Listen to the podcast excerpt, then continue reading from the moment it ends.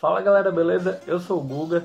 Tô só passando aqui no começo para fazer um convite a vocês. Caso você esteja ouvindo esse podcast no Spotify, no Anchor ou no Google Podcast, eu peço que você vá lá dar uma conferida no YouTube. Vou deixar aqui no link da descrição, porque a gente vai estar tá com vídeo chamado agora quando a gente for convidar alguém principalmente a parte de futebol, que eu, eu falo com, com o pessoal. E nesse episódio a gente vai falar com o Daniel Costa, cara. Quero agradecer bastante por ele ter vindo. Foi algo muito interessante, eu gostei bastante de ter conversado com ele. Espero que vocês gostem. Boa sorte aí. Valeu, Luiz. Obrigado aí pelo convite. Vamos aí é, bater um papo, né? e responder aí as, as perguntas. É, antes da gente começar, eu quero é, agradecer o convite, ainda mais porque você vai ser o, o, primeiro jogador. A gente já teve um convidado de futebol, foi o pessoal do Futeboleando, mas você é o primeiro jogador e eu espero que dê bastante sucesso também e que outros jogadores também possam vir futuramente. É um, um grande passo. Eu vou, vou começar aqui falando um pouquinho, né? É, devido à paralisação do futebol, é, acho que é um, um tema que não tem como escapar de da gente comentar. E obviamente tem muitos, muitos clubes, tanto, muitos sendo prejudicados, principalmente os pequenos. Eu queria saber, na sua opinião, como jogador, qual vai ser o principal prejuízo que a gente vai ter, tanto a curto quanto a longo prazo, na volta ao futebol? Ah, prejuízo. É, eu acho que uma coisa vai puxar a outra, né? Não tem como. É, no Brasil, principalmente, já não era um, um país que, principalmente financeiramente, os clubes eles eram estabilizados, né? Então, e ainda mais agora com esse tempo, né, sem jogos, é, sem receitas, né, muitos clubes perdendo sócios torcedores. Então, isso aí vai vai vai acarretar tanto quando quanto voltar ao futebol e vai durar mais, vai durar alguns anos, né? Até os clubes é, poderem ter, ter essa, essa, recuperar essa perda, né? Então, o, acho que o, o, principal vai ser essa parte, a parte financeira, que já não era das melhores e ainda mais que essa parada vai escancarar muitos clubes aí. A gente tá, tem visto, né? O Cruzeiro. Quem imaginaria que o Cruzeiro tinha tantas dívidas assim? Então, e muitos clubes ainda vai, acho que vai, vai sofrer por causa dessa, dessa, dessa parada aí. Vai, vai acarretar muito, tanto agora e acho que vai ter uns anos ainda que, que os clubes vão, vão ter dificuldade financeiramente. Sim, sim. Agora, para não prolongar muito, acabar ficando muito chato, só para finalizar nessa, nessa, nesse assunto de quarentena, eu queria saber como está tendo sua, é, como tá sendo sua rotina, é, questão de treinamento, se foi difícil a adaptação. É, fácil não é, né? O ser humano é bom que o ser humano consegue se adaptar, né? É, mas não, não, é, não foi fácil, principalmente no início, né? Você tá treinando, fazendo esse tipo de treinamento em casa, chega uma hora que chega uma hora que cansa, né? Porque você treina sozinho. Então tem sido desse jeito, né? Já, aí o clube que eu estou aqui já faz mais ou menos um pouco mais de um mês já que, que aí eles começaram a fazer treinamentos online, né? Três vezes na semana. E aí os outros dois dias da semana eles mandam o treino para nós, né? Por, por aplicativo. E aí a gente passa, faz o treinamento e aí passa para eles, né? Então tem sido tem sido dessa maneira, né? Temos que que, que se adaptar, fazer para que quando tiver uma volta, né, a gente possa não estar tá totalmente assim zerado, sem ter feito nada durante todo esse tempo. Né? É, falando agora dos elencos, dos times que você passou, queria saber se tem algum jogador ou treinador que você desenvolveu uma amizade forte, assim que é seu parceiro, que o futebol pôde trazer para você. É, isso aí é, acontece sempre, né? Porque por mais que assim você não consegue ter é, um elenco né, de 30 jogadores, você não, não consegue fazer um, ter um, um relacionamento mais próximo, mais íntimo com todos, né? Então, e aí todos os clubes que eu passei, no, é, pelo menos uns dois, três jogadores, a gente acaba tendo uma amizade mais próxima, né? De, com família. É, então, no, no, Santa Cruz, assim, eu fiz uma amizade muito bacana com o alemão, o zagueiro, que hoje está no Figueirense, né?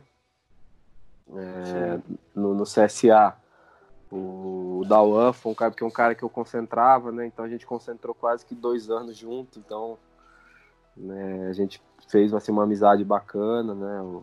Então se consegue, né, fazer é, ter esse um relacionamento mais próximo, né, com algum, com algum jogador e a gente mantém contato até hoje, né? Tanto nós jogadores como a minha esposa, com as esposas deles assim, estão sempre conversando, né?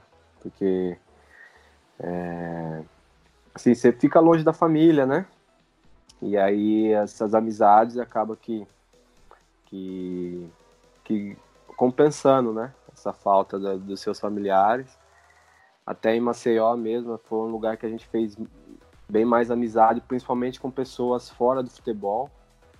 Então a gente tem uma amizade muito grande assim com pessoas que, que não estão ligadas ao futebol e que a gente mantém contato até hoje assim. Então foi bem, foi bem. Essa minha passagem foi bem bacana por causa, nesse sentido também. Agora já na próxima pergunta, uma das principais características no campo são as cobranças de falta. Eu pude ver isso bastante quando você jogava no CSA. Uhum. E eu queria saber se você tem algum ídolo, principalmente na, na sua principal característica. E se você se inspirava em algum batedor de falta, Zico, Juninho Pernambucano. É, assim, falar de ídolo, assim. Assim, eu, eu, eu cresci vendo meu irmão treinar, né? E meu irmão também batia falta, né? E aí eu fui pegando esse gosto também. E eu, eu ia no treino com eles, eu ficava, eu ficava atrás do gol, pegando as bolas, né? Então foi através disso que eu também fui criando esse desejo de bater falta, né? Bater faltas. E aí depois você começa a ver, né, os jogadores do, do, do mundo, né, principalmente brasileiro, que também, o Juninho Pernambucano, né, como você citou, Rogério Ceni, Marcos Assunção. Então você começa a, a ver, né, ver o que, que eles fazem, da maneira que bate, né, e aí você acaba aí também meio que pegando uma identidade, né, e, e, e fazendo. Mas o principal de tudo, né, é, é você treinar, né? É uma coisa que eu faço, é treinar bastante, aí para que aí daí durante o jogo as coisas possam, os gols possam sair. Né? Falando um pouquinho do início da sua carreira, é, muitos jogadores começam jogando em outras posições. Queria saber de você, se você sempre jogou como meia, como foi a sua transição pro profissional? É até estranho, né? Eu, eu quando eu comecei eu era zagueiro, tem noção. E até os 15, 16 anos, eu jogava de zagueiro. E aí um, a gente estava disputando um, um, campeonato aqui, um campeonato regional. Eu estava no 15, né, de Piracicaba, na base. E aí a gente ia disputar uma final. E, e aí nós ficamos sem três jogadores. Eram acho que dois meias e um atacante, se eu não me engano. Ou dois atacantes e um meia, um negócio assim. E aí, do nada, o treinador chegou para mim e perguntou, né, se eu poderia jogar de, de atacante, né?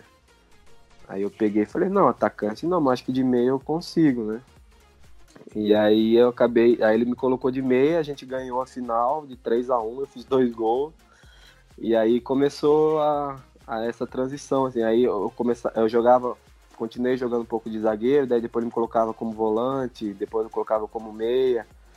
Aí chegou no, acho que no sub-17, do sub-17 pro sub-20, que daí eu, eu fiquei só de meia só mesmo, daí eu não saí mais.